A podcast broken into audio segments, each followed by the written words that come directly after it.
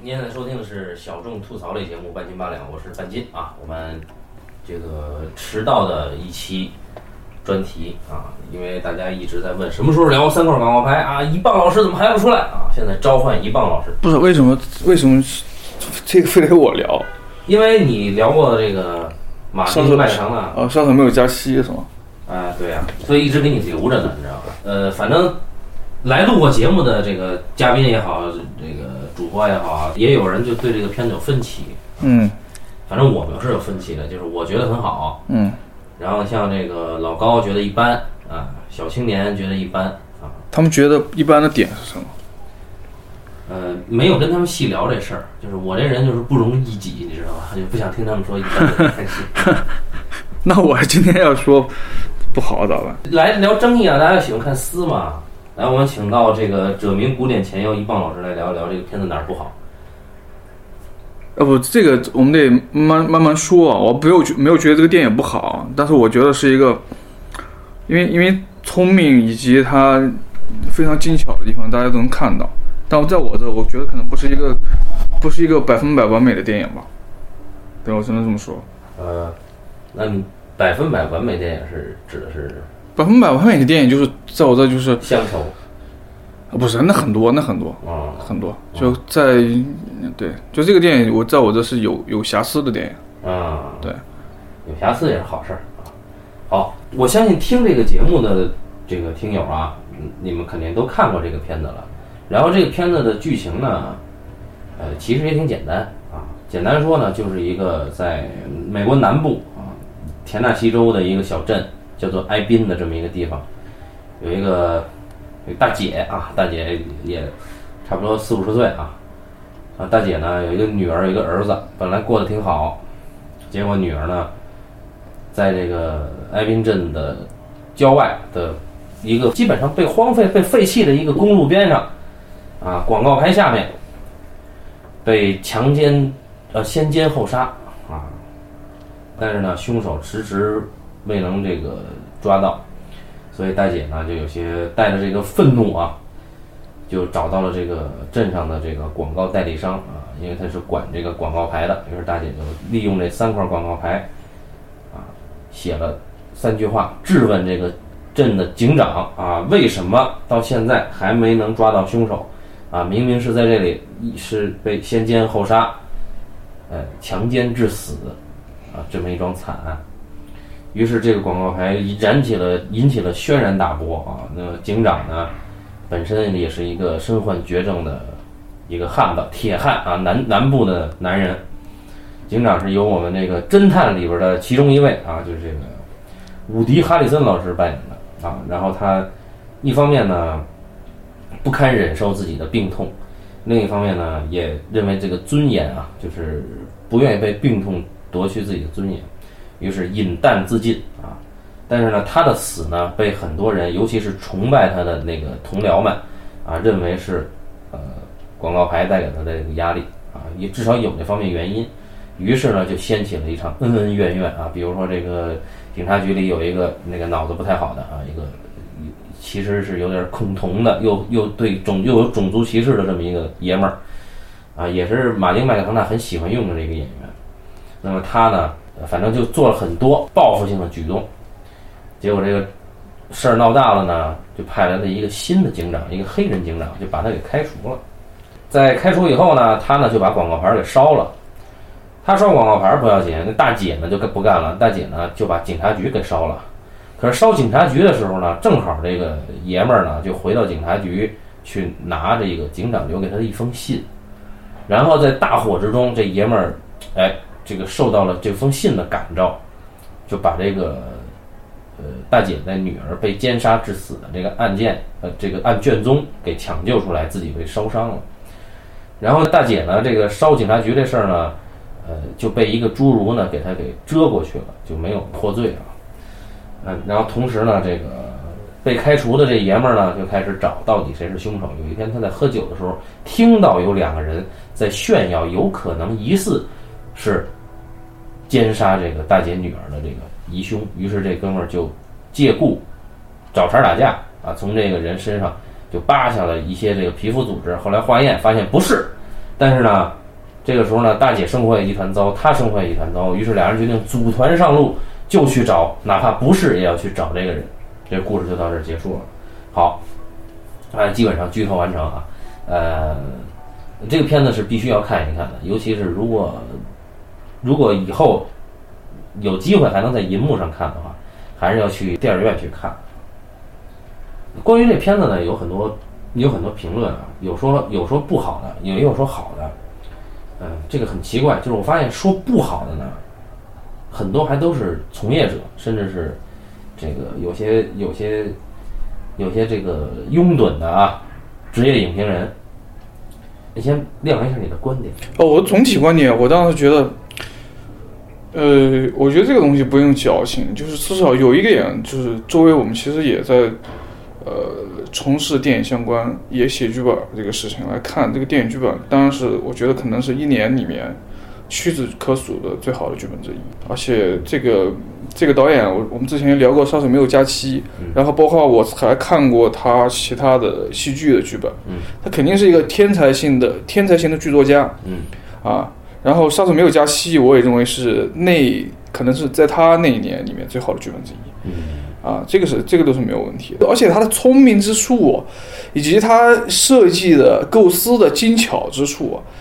我觉得开玩笑就是说，如果有一天我们这个世界上 AI 也可以写剧本了，嗯，就人工智工智能可以写剧本了，就是可能大百分之九十的剧本他都可以去完成，但是这个剧本他完成不了。为什么呢？就就是这个里边，我觉得很多不是，呃，我觉得那个创造力，呃，是超过很多那种流水线剧本里面的东西啊，就是那种原创性。啊，就就就他呃特别特别聪明的东西。我们待会儿会讲这个剧本到底聪明在哪，嗯而且我可能觉得没有那么满意，可能伤害它的完整性的东西是在哪？也是因为他聪明，啊，不是因为他的聪明，啊是因为，呃，是因为我觉得可能这里面原因可复很复杂，因为包括其实也有也有人讲这个电影可能相对他以前的电影比起来，比如说相对主流了。啊，啊，我觉得这个问题也是可以讨论的问题。相对正确了，是吧？嗯，就这个到底这个正确性是什么？或者说这个电影里面，比如说潜藏的一些意识形态的东西，是到底是他以前电影里面就有的，还是说真的在这个电影里面改变了，然后然后变成一个被奥斯卡接受的东西？嗯，我觉得这个是特别可以被讨论的东西嗯。包括这个电影，我觉得这当然我是觉得啊，我觉得这个电影对于这个作者他自己，我们说他，比如说他自己有没有主动去迎去去迎合主流嗯，我觉得这个东西跟我记得也是一个英国导演，当然这个马丁麦克唐纳其实是个爱尔兰人啊，对，那个我记得有一个也是转过来了，当代艺术家，英国的一个当代艺术家，一个黑人，之前拍过一个片子叫《饥饿》，然后拍过一个片子叫《羞耻》，然后这个人啊、对，然后这个人也是第三部电影，啊，第三部电影最后，而且是那年的奥斯卡最佳影片，嗯但是我在我的看来，我觉得是把那个导演就是可能前两部作品里面艺术的东西给丢了，然后变成另外一套呃政治正确，然后迎合奥斯卡主流的东西饥饿我觉得不错，啊。羞耻也不错，我觉得那个就是他有时有一些其实从当代艺术转换过来的一些电电影思维嗯啊。呃，那我们就讲我们讲这个片子吧，嗯因为这个这个片子，呃，还是还是挺好聊的，因为这个点很多啊，对，就，比如说你觉得所谓剧作上的聪明，嗯。啊，我这么讲吧，就是这个这个剧本啊，嗯、它还是延续了这个导演啊，从作为一个戏剧剧作家过来的。他因为他本来就本身的优特点就是他其实是一个呃剧作非常工整，这个工整来自于它的结构感，嗯非常严谨的结构。嗯啊对，上次就自带结构美感的那种，对对对，呃这个电影里面就非常明显。我就说“三”这个字啊，“三”这个字其实在这里面就很重要啊。除了三块广告牌之外，最重要的其实是这这个电影里面的，我认为可能是，比如说它这个电影我们可以看出三幕电影、嗯三幕剧，嗯，然后非常重要的第一幕，像第一幕转换转换的这个东西呢，其实是，呃，这个警警警警察局局长，然后自杀了，嗯，自杀了，留下了三封信。对，啊，留下了三封信呢，其中一封，那当然写给自己最爱的人，嗯。对吧？爱的主题下了三封信，第一封是写给他最爱的人，嗯。然后其他两封分别是写给其实后面两幕、第二幕和第三幕最重要的行动者。对，啊。一封呢写给这个故事的女主人公，就是恨他的人，对，然后另外一封写给这个这个这个里边的，呃，就最有意思的，为什么这个男的这个演员最后获获奥斯卡最佳男配角？因为这个人物可能最有意思。然后用传统那种戏剧性的剧作眼光看，胡光可能最有意思的一个人也是一个充满恨意的人。啊，就是，呃，这些人你看他的设定啊，他首先他其实是个同性恋，嗯然后呢，他是一个种族歧视者。嗯然后是一个，呃，用警长的话，警察局局长的话，就是说是一个易怒、对，暴躁人。他就说信里面就说你这个可能要收敛你的戾气，戾气，对吧？等等这些。嗯但这个信啊，我觉得这个信对于这个女主人公以及对于这个男配角就 Sam 洛克维尔这个这个这个警察来说，这个信一个填补了，其实是填补了警察的那个警察的父性的角色。呃，父性的角色，嗯，对，然后呢，一个是填补了这个女主人公的夫性的角色。啊，就是都是缺失的。对，啊，就对于对于对于那个警察来说，他有一个母亲，然后他其实所有的价值观是这母亲给他的，包括要歧视黑人，而且他母亲其实体现了一种父性的特征，而且对，就长得像个长得就像个白人男性对，对对，对吧？而且这其实是美国美国南方其实那种社会里面其实比较比较主流的价值观对对啊，比较主流的价值观。然后呢，因为因为这个信给了他，然后他收到这个东西，然后我觉得剧作上面也也设计了这个人一些东西，比如说是什么？比如说，首先他警权没了，就是黑人警长来了之后，嗯，把他的权给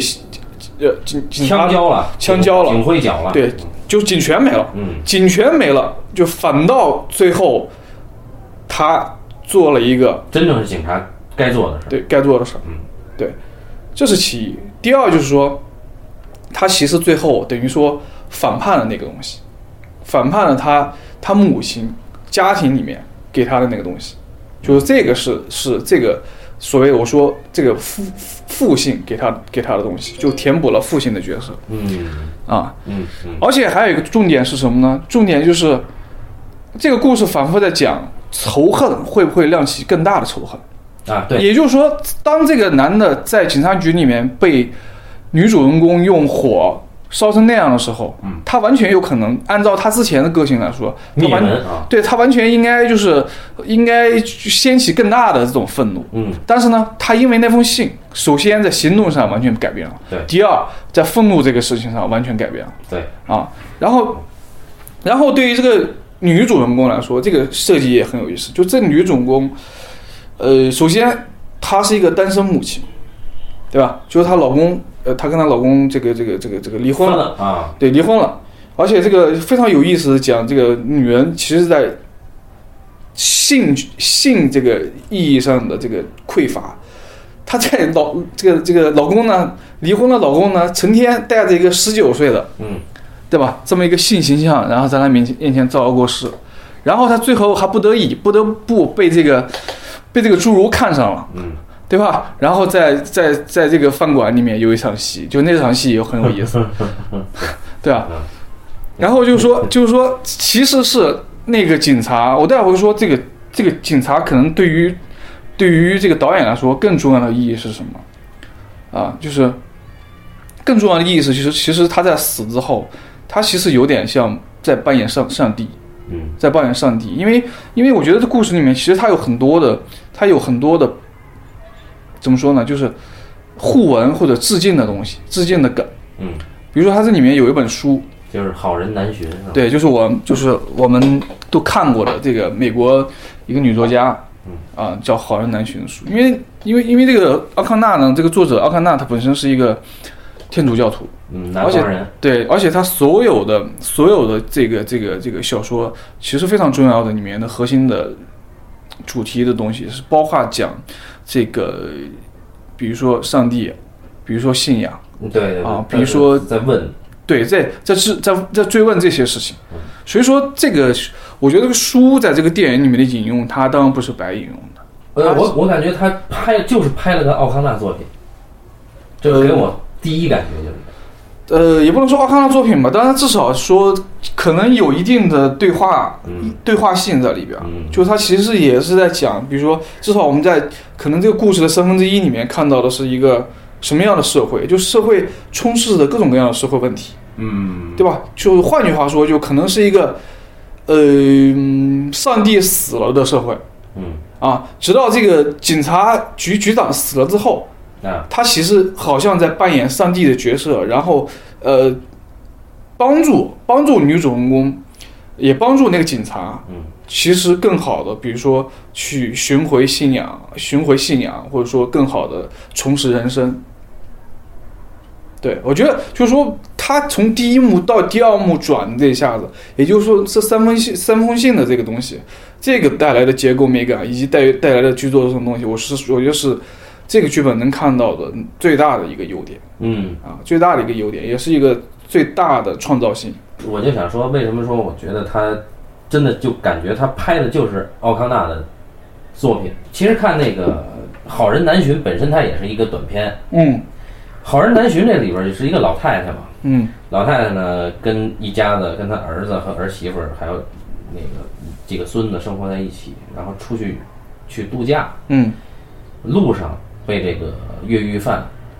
呃路上出了车祸，还是因为他出了车祸，然后被越狱犯给袭击了，嗯然后就全家都被越狱犯干掉。在越狱犯执行罪行之前，他们一直在，老太太一直在说啊，你应该祈祷啊、你应该相信上帝，啊、上帝一定会宽恕你。但是罪犯反复的是说，是上帝让这个世界失衡。嗯啊，就是罪犯始终的在用自己的怒意去控诉上帝，控诉一切，然后最后做出了连妇孺都不放过的这么这种罪行。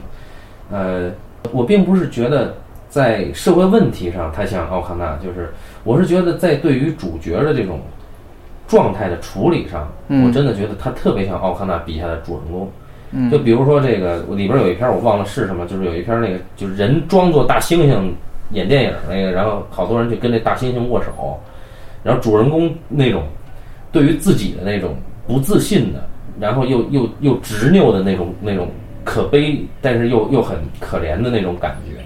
一个人他坚信自己的某一个他自己说不出来也没有察觉到的那个东西，然后他为了坚持这个东西付出了极其惨重的甚至荒谬的代价。就比如说还有一篇就是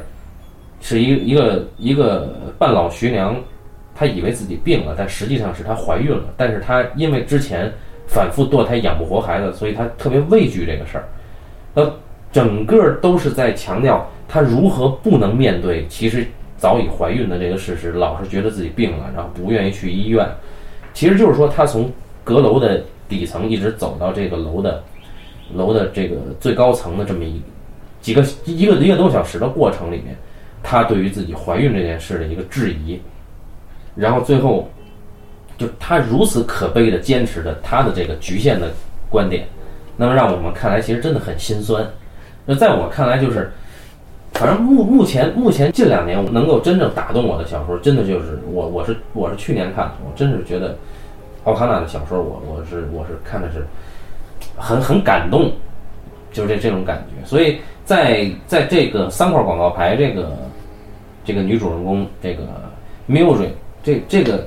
大姐，在她的身上，然后包括在这个警员警员这个这个叫叫叫什么呀？叫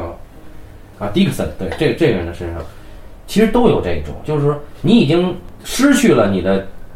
警权之后，然后你的那个坚持，然后被人被科技已经证实了不是这个人，但是他必须去找这个答案，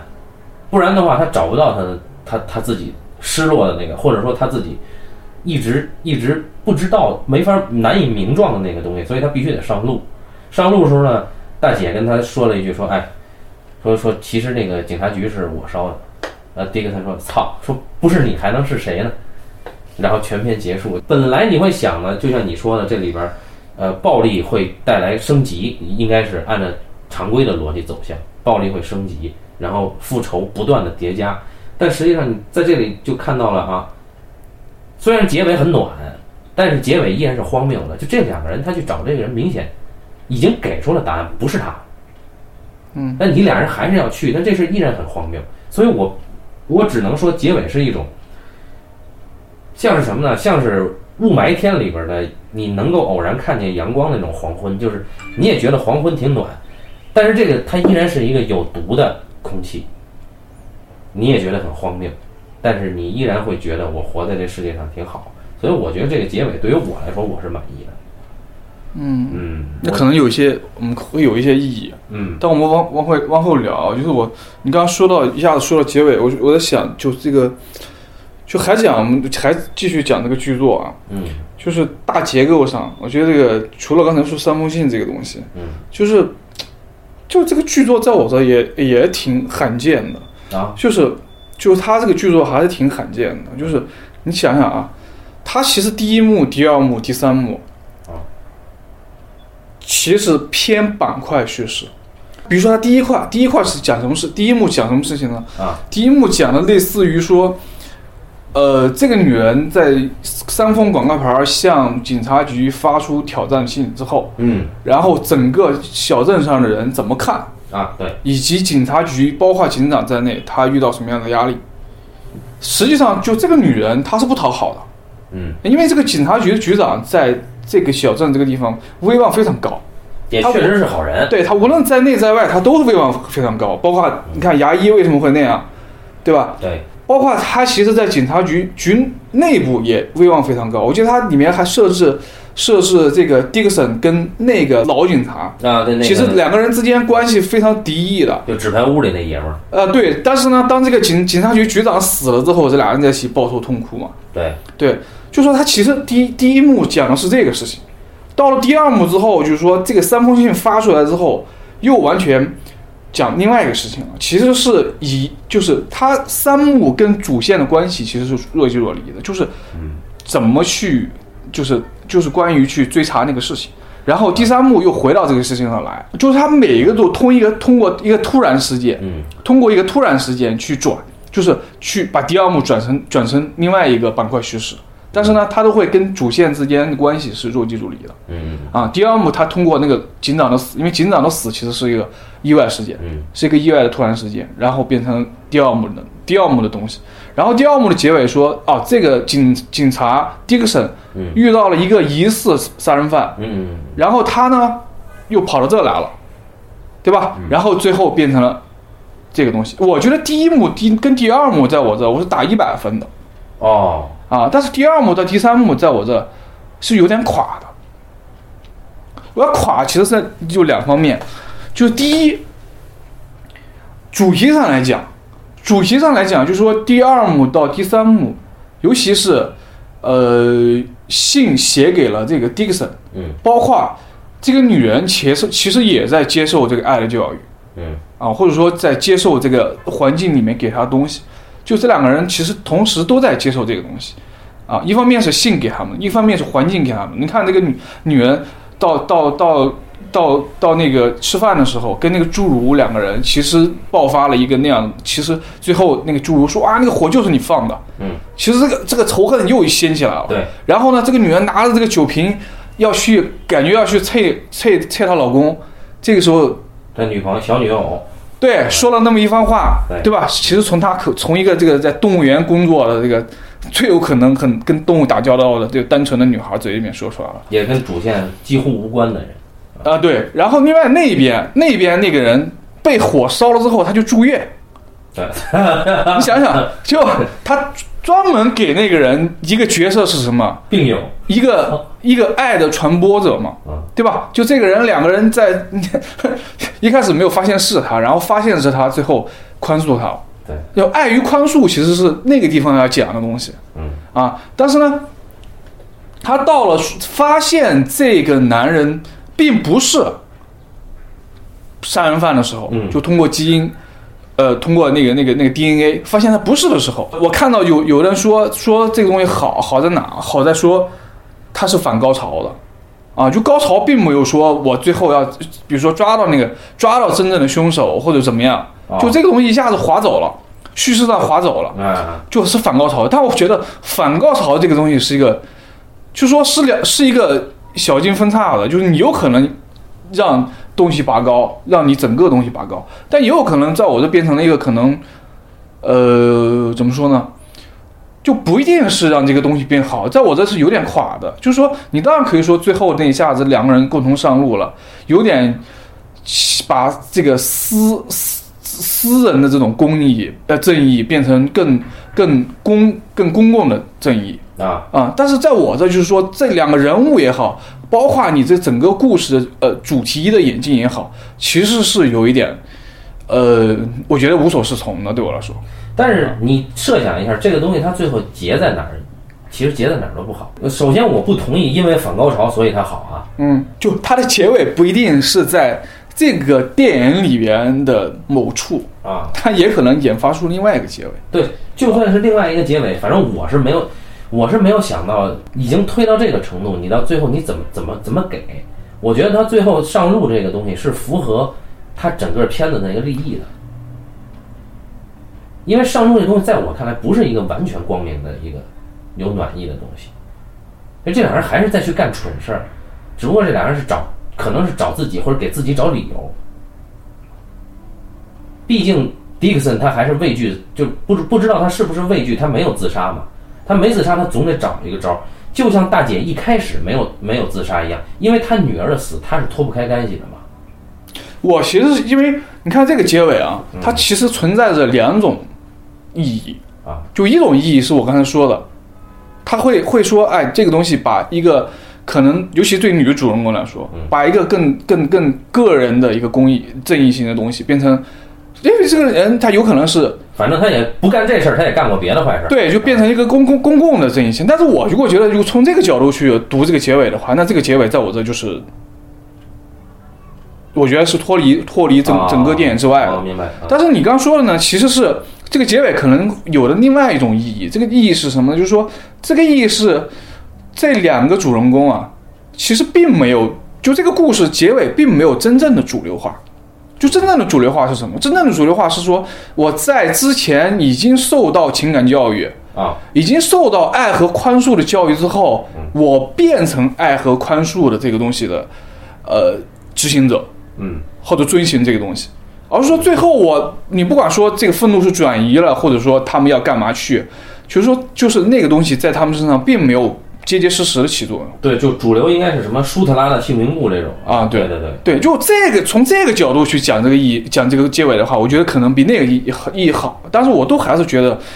可能对于这个故事来说，这个结尾总有点不是那么满意。嗯嗯啊。嗯，就这也是其实是是他这种东西带来的问题，就是我们老是老是经常说说一个电影剧本好是人物带着情节走，对啊，不是情节，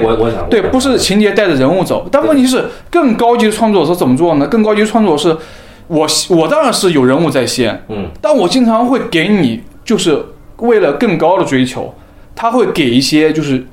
人物给人物以意外。就还是上帝的感觉，对他给人物以意外，第二幕第一幕到第二幕的转换，第二幕到第三幕的转换，他其实都是给人物以意外，就是有点像试炼，那啊，就我抛给你一个你不可能遇到的这种命题，对，然后你怎么办？但是其实昨天我我我跟一吨在在聊天，就是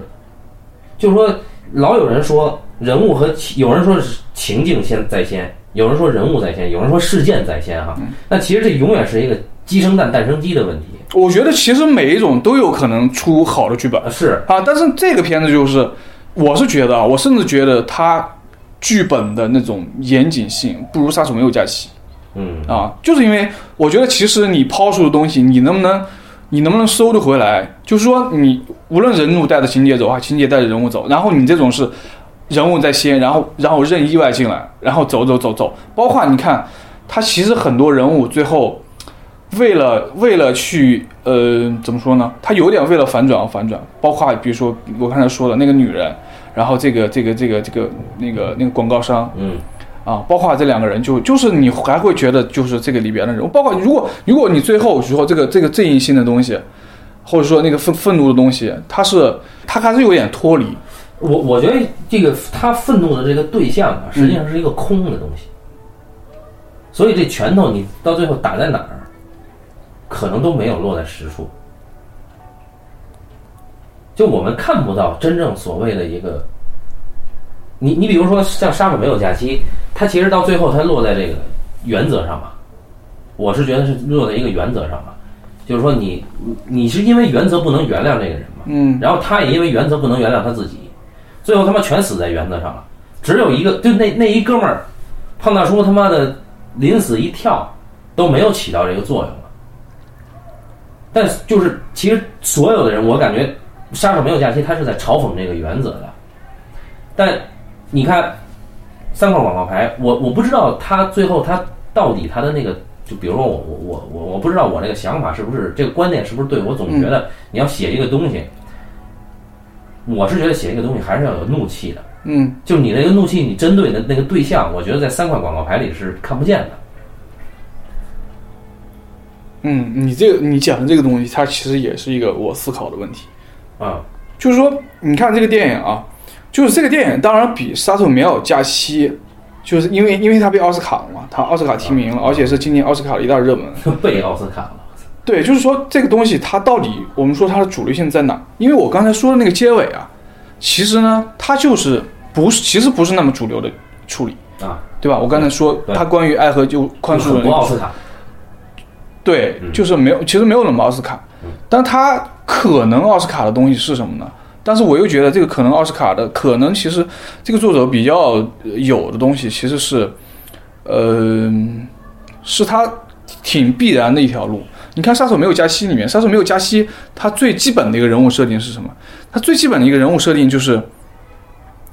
是说这个杀手，也就是克林·法瑞尔演的这个杀手，他是带着自杀之心的。对，这个自杀之心来来自于什么？自杀之心来自于他曾经去误杀过一个小孩儿，嗯。对吧？而且在教堂那样的圣地，他误杀过一个小孩儿，所以他怀揣着忏悔，嗯，所以他要自杀。所以说，在这那个故事里面，跟这个故事里面，他其实有一个人物调性是一样的，就是人物这个人物，呃，无论是就是可能内心深处啊，嗯。他其实是善的，啊他其实是善的，或者说他可能会从恶转化成善的。嗯比如说这个里面的迪克森，嗯啊，这其实是他我觉得能跟主流匹配上的地方。那是因为他是人嘛。对，就他就是他他本本本质上或者说底色上是相信人是善的，或者是从善的啊这个也给这个题材，它其实本来有可能会导向灰色，或者说导向绝绝望嗯，其实带来了一种就是变得主流的可能性。啊，就给辛辣包了一个温暖的感觉。对，而且这个电影其实你看前面三分之一，或者说第一幕，它为什么铺排了那么多社会问题？我看到有评论说，说这个电影其实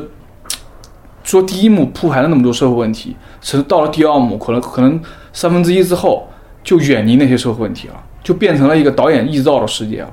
他这个我是觉得，我觉得马丁麦克唐纳其实恰好是一个，我觉得玩文本跟对比对真正的社会现实要远远有兴趣多得多的导演。我我也我也同意这个。对，所以说我觉得这个倒不是那么大的问题。我不太觉得说这个故事里面真正要解决那些社会现实问题，或者说在那个社会现实的范畴范围内讨论这个电影，或者说去写去书写这个电影有那么重要。那你那样的话，你去看达内兄弟就完了。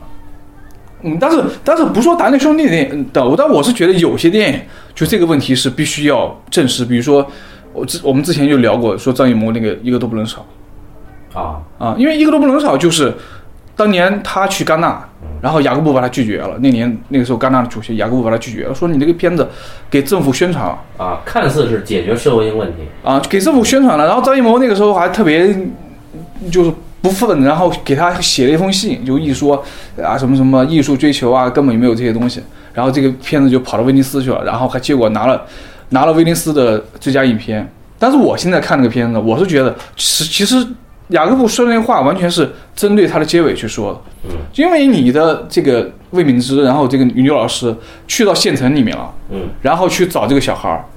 找回来之后，然后因为县城的关系，因为政府的关系，回来之后给你解决了你学校可能存在的一些问题。嗯但问题是，你如果没有你去县城的这个意外，就没有这些东西。就是说，在你在这个视野之外，那其他的学校怎么办？其实真正小学会存在的那些问题怎么办？啊，是没有真正得到解决。这就是我我我刚说，我刚提一个点啊，就是说，其实我们都是在找靶子，在找其实瞄向这个电影的靶子都是哪些？我还是那句话，就如果说以一个他去探讨社会问题的解决，或者说是正视这个社会问题的根源的这种影片，你要以这个标准去衡量某个影片的话，你就应该去看这类影片，嗯，比如《猛吉。呃，我也不知道有没有呃这类电影啊，但是我是我是觉得，就是有时候你电影如果建立了一个，比如说社会议题的框架或者社会写实的框架，那有时候其实确实要处理，无论说你在这个框架之外还有别的东西，你要处理跟那个别的东西之间的关系。》，但那取决于你怎么，你就是你你是不是真的建立在那个上面。我觉得第一幕没有建立在社会问题上，啊，对，他的社会问题其实是作为严肃，是一个背景。啊，作为社会作为严肃，他其实并没有反问说，呃，这个呃女主人公的女儿惨遭奸杀，到底社会问题是什么？对、啊，或者说，你不像或者说为什么解决不了？你看达内的无名女孩，社会人家操这死了这女孩就是被就是一劳工啊，难民啊，他人家就是建立在这个社会问题上的。你当然应该以社会问题的标准去去，我觉得我操不能用他妈针眼去去看，这影评人特别可怕的就就在这这些东西，就你所你刚刚说的这些标靶，因为他这里边你看我们知道迪克森曾经虐待过黑人。但是我操，这这整个这故事的失重者第一幕不是迪克森啊，迪克森啥也没干啊，第一幕，说迪克森什么？因为迪克森不是虐待过黑人吗？啊，因为黑人一见迪克森先吐痰嘛，嗯，你记得吧？就是刷广告牌的那个，因为迪克森肯定有黑历史了，他曾经他是好像是打过黑人囚犯还是嫌疑人，对他其实很多很多信息是作为前史，然后对，就这东西这东西是它它是一个社会背景，而且在美国南部一个白人至上的地方，很普遍。它就是这这个只是一个背景，但但核心的戏剧冲突不是建立在这上的，所以我觉得不能这么吹毛求疵。还有人是是是因为觉得这片子太聪明，不喜欢。太聪明了。对，我也不明白，我操！我觉得我觉得一个片子聪明，你就就是聪是这样，在在我看来，有的片子是小聪明，就这种迎合别人，就满身都写着啊，我这儿就是为了打动你了，我那儿就是为了打动你了。我觉得这种东西我是很厌恶的嗯，但是这片子我不认为它是小聪明。那不是小聪明，是很很很天才的东西啊！而且是而且是那种天才不用劲儿的那种东西，没有太用劲儿的那种东西。就信笔就是一个对对对对对对美美的一个作品。对对对，就是功力在哪，功力在哪。刚才就说说他呃有可能被人认为他偏奥斯卡了，这一次就是他，因为他可能是主导的价值观跟他某些的呃对人的见地是相相近的嘛，比如他相信人性善，或者他喜欢那个温暖的感觉，但区别在于他这个温暖背后，他对于每一个人，他就是他赋予温暖的这些人都是有嘲讽的，就这些人的局限他写的清清楚楚，比如说枕头人多温暖啊。我没见过那么温暖又让我那么不寒而栗的一个一个作品。嗯，但是《枕头人》里边每一个人物都他妈很可悲啊！你说不喜欢是因为太聪明，我在我在想这这是因为因为什么？这个有有什么？就像就像那个《水形物语》说，有的人批评说这个太政治正确了，政治正确的大杂烩。看到我想你政治正确的大杂烩有什么问题吗？难道要政治不正确吗？呃政治正确不是问题，问题在于《水形物语》它真的没啥，我觉得。它确实做的不错，就完了。我就我们就说，如果讨论政治正确，无非是因为它里面人物的设设定，因为里面设定了各种其实叫叫做边缘人群嘛，嗯，边缘群体嘛，对，比如同性恋啊，或者哑女啊，或者说这个什么那种鱼怪啊，等等这些黑人啊什么等等这些，它属于边边缘族群，然后边缘族群，然后通过边缘族群作为主体讲这么一个故事。嗯。啊。那我政治正确也有很多种政治正确嘛，比如那什么奇异男孩那种政治正确，跟跟《水形物语》的政治正确还不是。那个我没看，你喜欢《水形物语》吗？我我不喜欢《水形物语》，但是我并不讨厌《水形物语》啊，在你们的奥斯卡最佳影片应该是三个广告牌儿。啊不不不，他我我我觉得奥斯卡给谁我我不关注这事儿嗯，啊，但是我觉得啊奥斯卡最佳女主角可以给可以给这个姐们儿，我觉得没问题。对，我们可以聊聊人物，因为这里面的三个人物、三个呃角色其实都提名了今年奥斯卡，而且拿了两个奖，拿了一个最佳男主，拿了一个最佳男配，呃，拿了一个最佳女主，拿了一个最佳男配。三个人物还有谁啊？警警警察局局长啊，丫出来就死逼了，他为什么要还他提什么名啊？他提男男配了呀，哦，就两个男配啊，两个男配最后最后拿的是那个嘛，是山姆诺克维尔。哦哦，这这里边我比较我比较感兴趣的是伍迪·哈里森的口头禅，嗯就是他老在说 “God damn” 嗯啊，就是，但但实际上他做的事儿呢嗯是极其 God 的事儿，嗯所以我觉得这事儿特别有意思，就是就是你看这个啊很爷们儿，然后呢非常的非常粗俗，然后整整整个就整天就是在在这个 God damn God damn 对女儿在女儿面前也是，呃也也也保持一种本色吧，但实际上就是。呃对于这个人物来讲，我我当时我是真没想到，他留信，他信里写的那些内容，我是真没想到。就是我我我到我的理解啊，我没有把他看成是上帝，那我不太我不太记得了，就是说之前有铺垫说这个警察局局长可能是一个，就我也觉得就写信这个举动，就你要细究的话，嗯他确实不太像他那个身份会做的事儿，而且还有一个更重要的东西是什么？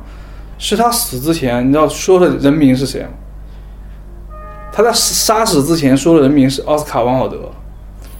他白天跟他老婆去野战了，啊对，野战完了回到家里边，然后他老婆说他雄风依旧，嗯。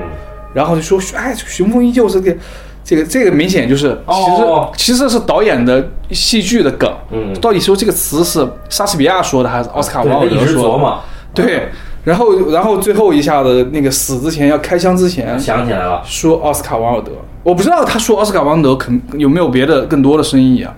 啊，比如说有没有可能是奥斯卡·王尔德，呃，比如说他信里面的有些核心的东西是奥斯卡·王尔德，呃，戏剧里面的东西啊，因为我没有看过王尔德那么多的东西。我操，这都都到这个程度了，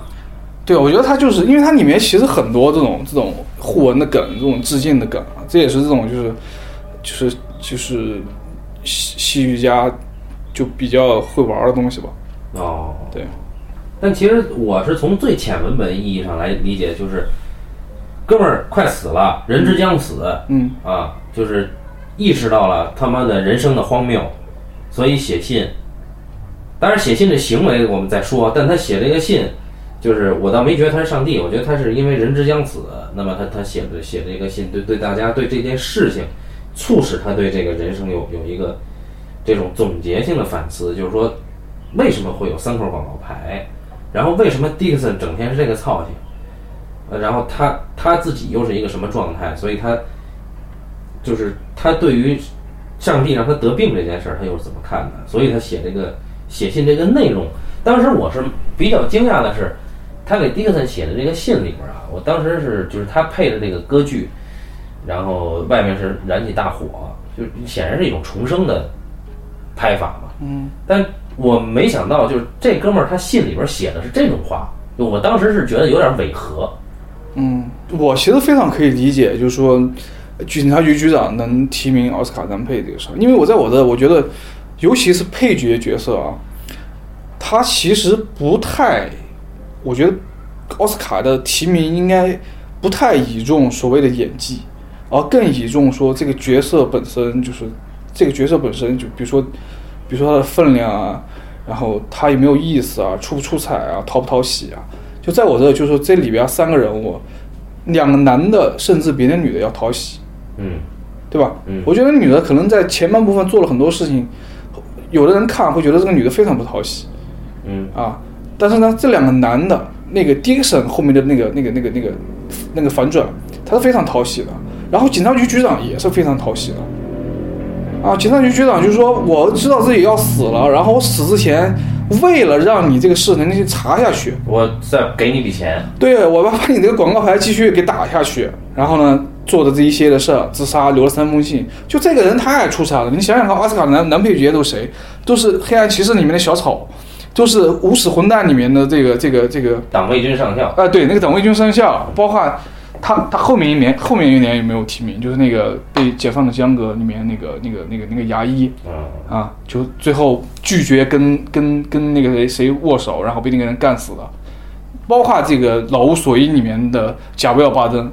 那不全是靠剧作了？就对呀、靠剧作啊，就是剧作你那个人物，就是你这个人物牛不牛逼？我觉得演倒是次要的，就是写到那份上，谁演都行。对，对吧？因为其实这几你看这几个人物都太精彩了，这个电影里面就三个人物里面，其实那两个人物就特别特别的出彩，而而且我觉得其实诸葛亮，我操，临死之前留三封信，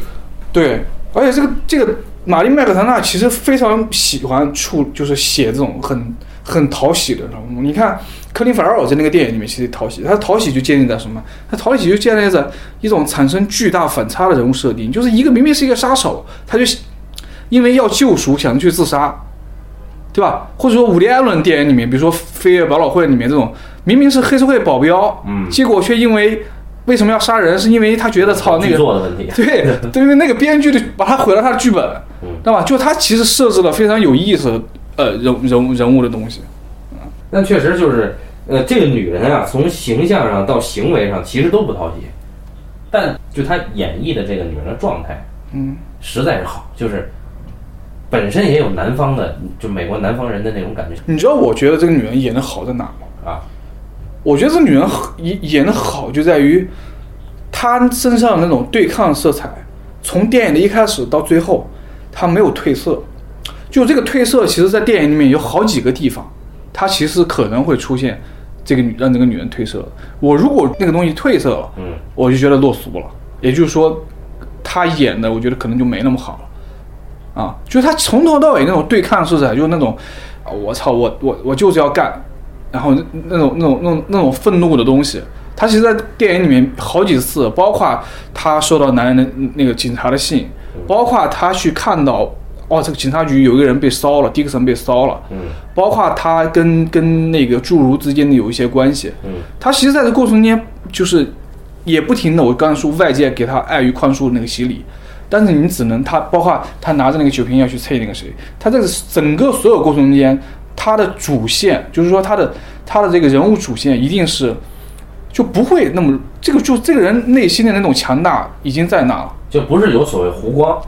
呃，对对，就如果有湖光，如果有一些就是可能更容易大众化、更容易主流化，让这个人物变得可能呃那么呃就是心心软那么一点儿，我反倒觉得觉得这个人物意意思就没那么大。那那你的意思是还是写的呀？呃演的，我觉得是他演，就说白了就是崩的好这个他之前演过一个嗯 HBO 的迷你剧叫《奥利弗基》啊！我看过那个，我很喜我很喜欢那个那个那个演的比这个还好，呃，对那个人物也意思，而且那个人物比这个里面呢。更他妈招人恨。对，就是一个就是一个跟世界为敌的一个女人，嗯对吧？那是那是，而且那个导演很奇怪，他之之前拍过一个很温情的电影，一个一个呃同性恋电影叫《孩子们都很好哦，那是那个导演》啊，对，就那个哦。一个女导演嘛拍的，对，那个很好，那个非常好，那个那个迷你剧，那个那个那个是环境是美国的中东部地区，那个里面有比较主主要重要的是他跟他跟子女之间的关系，对对对，我对我是觉得三块广告牌在我看来就是是是这一年里边我看到的非常过瘾的一个片子，就好多东西的过瘾是假过瘾啊，比如说有人觉得《头号玩家》过瘾，但我真的不觉得《头号玩家》过瘾，我觉得那就是假过瘾。那是不一样的东西。就是你看三个广告牌儿，其实很多快感来自于智性的，就是那个智、哦智力层面的。但是头号玩家是更多是一个条件反射，呃感官上的，然后那种那种那种对它商业电影的快感嘛，它完全不一样的快感。有人说这个迪克森这个有有一个这个湖光，我倒觉得迪克森那不是湖光，我觉得湖光是一特别扯淡的东西。嗯，怎么说呢？湖光看怎么用，湖光就只能用在我觉得那种很主流的情节剧里面，尤其比如说比如说舒特拉的姓名簿，比如说励志倾向的啊，或者说啊、有一些倾向的电影，它比较适合，就是说在人物身上看到成长。其实湖光其实就是一种，对对，我不成长色彩认为迪克森成长了。嗯，所以说他这个成长就不可要叫一夜长大嘛，就是啊，就对就一就一夜长大嘛，就是我就是是是他有意思的地方，是他你也不能说你不幸福他，我说在这个里面去讨论幸不幸福这事儿也没太大意义。就在我看来，迪克森这种人，他是说他恰恰是让我信服的是，他在于他放下了，放下什么了？放下了他之前的那种就是我的那种防备心理。迪克森的防备心理非常大，因为迪克森其实是个同性恋，啊，是个对，深贵。但他严重恐同，然后严重的对黑人的这种，他其实都是一种防备心理嘛。当他放下防备心理的时候，其实就是当他不是警察的时候，他就放下了他的那个防备心理，他什么都没有而且我觉得这个人设计的有一点特别好，啊。是因为是因为他为什么可能会出现这种呃巨大的转变？嗯你可以不说湖光，因为它湖光，你说湖光，它肯定是有有一段距离才能叫一个湖光。如果从一个点到另一个迅速达到，那你就不存在湖光。对对对，迅速达到是顿悟。对，他就是这种性质。那为什么这种性这种东西在他身上成立？是因为其实编剧跟导演赋予了这个人身上一种极大的纯真感，或者叫天真感。就这，就是因为他纯真、天真，甚至幼稚，他才会被东西很容易洗脑洗脑。他其实后面被那个信也是洗脑，他之前无非是被他母亲、被传统、被那种社会的传统价值观洗脑。嗯，但后来就变成他被他被这个东西洗脑，因为他极其的简单、单纯和幼稚。你看他在里面看的都是那种什么漫画书，包括跟人交谈，对吧？什么扔个东西然后没吃到，还说差一点儿，这种东西，包括那个被女人女主人公跟他一交流就说，哎呀，你妈又跟你说什么了？就是一个妈宝嘛，对，对吧？就这个妈宝就是一个典型的幼稚不成才的一个形象。这反正从都是数字，从七个神经病到三块广告牌，嗯，我我是觉得他还是这个人还是很牛逼了。三个就这个比上一个电影好啊。对，就是七个神经病，这哥们儿已经放弃自己了啊，就是胡逼来。你会看到啊，这这这个人还是还是有底线的。怎么说呢？我就觉得他这种，呃，就技巧强大的人，有时候就是玩一下，玩一下的结果就是有时候玩玩脱了，就变成可能七个神经病那种。我对七个神经病的感觉就是说，他其实不够像他这么戏剧痕迹那么重。嗯，其实那个《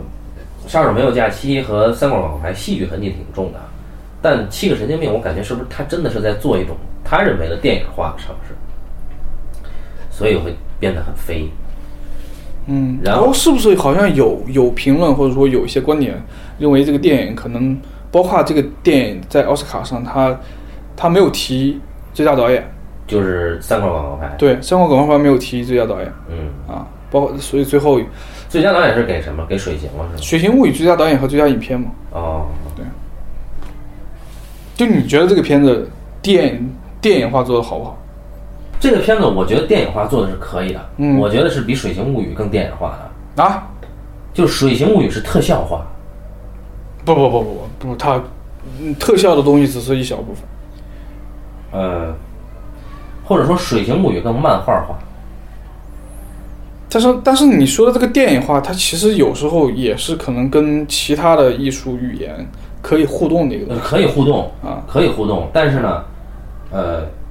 就《水形物语》在对一个人物的那个人跟环境之间的这种视听视听组织上面，嗯，它是有德尔托罗自己漫画化的理解的，就它不够电影化。我，但是我我我不太同意啊，因为我我当时觉得《山高广告牌》跟那没有什么可比性啊，嗯因为它完全形态上是两种电影嗯啊。呃，就我们可以说《三块广告牌》其实是一个呃，其实非常依赖戏剧语言的电影，无论是它的台词也好，还是它的剧作，啊各个方面非常依赖电影。当然，不是不是不可以做的更电影化一点，是可以的，但是它可能第一方面它本身不是怎么说呢，那种导演出身，加上他可能也没有太想在这上面用力。但是在我的，我觉得《水形物语》是一个，我我觉得《水形物语》的，呃，这个电影，如果我我说我喜欢这个电影，其实是来自于我我自己感受到的这个电影。语言上其实特别，就这个电影对我来说，它又简单，但是呢又很极致啊，对，它是简单极致，不好说吧。啊！我觉我觉得他做的很极致，就是说他他就那么一个故事，他真的能做到把每一个点做到恰如其分，我觉得其实是很不错。视觉想象力上，肯定德尔托罗远高于这个马丁，嗯，这是肯定的。俩人出身也不一样，但是我觉得一个影片它的视听表现是不是那么重要？哎，我觉得这个东西是不是可以这么去聊这个问题？就是说，你去判断一个人怎么样，嗯那你可以说这个人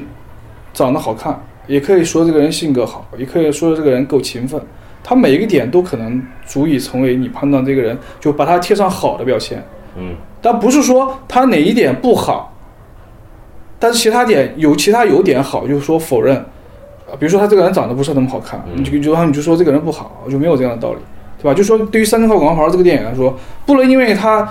视听表现没有那么好，就是你没在里边看出所谓什么构图的新意啊，或者什么光线的怎么怎么样啊，或者说什么视视觉的一种创新啊。对，而且你要说视听语言、电影语言这个东西，什么样的东西叫好？就在我的，你没有真正原创性的东西，可能就都是一回事儿。嗯，对，我觉得恰如其分就可以了。我觉得三块广告牌到目前为止，这个视听表现是恰当的，而且这会儿要说一下这个音乐，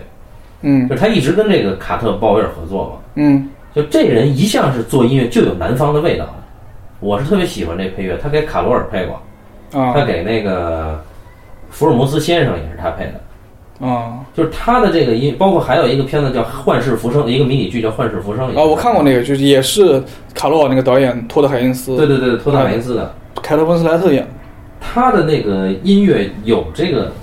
厚重而又潮湿蒸腾的那种那种感觉在里面，这个形容，就是你你会感觉到有一种闷热的那种感觉。就中国南方也行。呃，中国南方对，就但是它这个它这个潮湿还不是那种潮湿，中国南方比较闲适。先，所以所以我觉得就是在我这儿，他用这个音乐用的也很对。嗯就是我是很喜欢这个人的音乐的。反正总的来说，这个片子我是给五星的，就是我确实是觉得它很好，我很满意。嗯，满分是吧？满分我我没有满分，就是我我我谈不上满分，但是我真的可以给五星，就就我很多片子都能给五星。嗯我觉得这片子确实我很满意，我看的很爽，而且我确实我是在万达九号厅看的，嗯，啊，真的是他妈特别特别爽的片，行吧？好好感感谢大家收听这一期的半斤八两，咱们下期再见。